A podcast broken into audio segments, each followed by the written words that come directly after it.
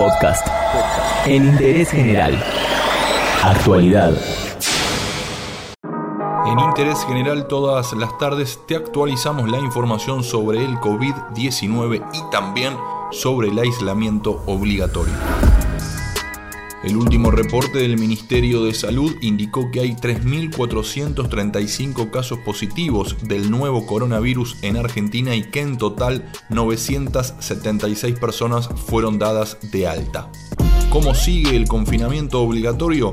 Alberto Fernández hablará esta tarde con los gobernadores y mañana anunciará la extensión de la cuarentena. Una de las alternativas es que se prolongue hasta el 10 de mayo. Si la curva de contagios no aplana o no se avanza en el desarrollo de una vacuna en los próximos días, el presidente prolongará el confinamiento hasta que el ministro de Salud, Ginés González García, y su comité de expertos opinen lo contrario. Las dudas en torno a los anuncios que se vienen tienen que ver con las profesiones que quedan exceptuadas en la próxima etapa de la cuarentena y si habrá salidas, aunque sea de manera limitada, para los más chicos.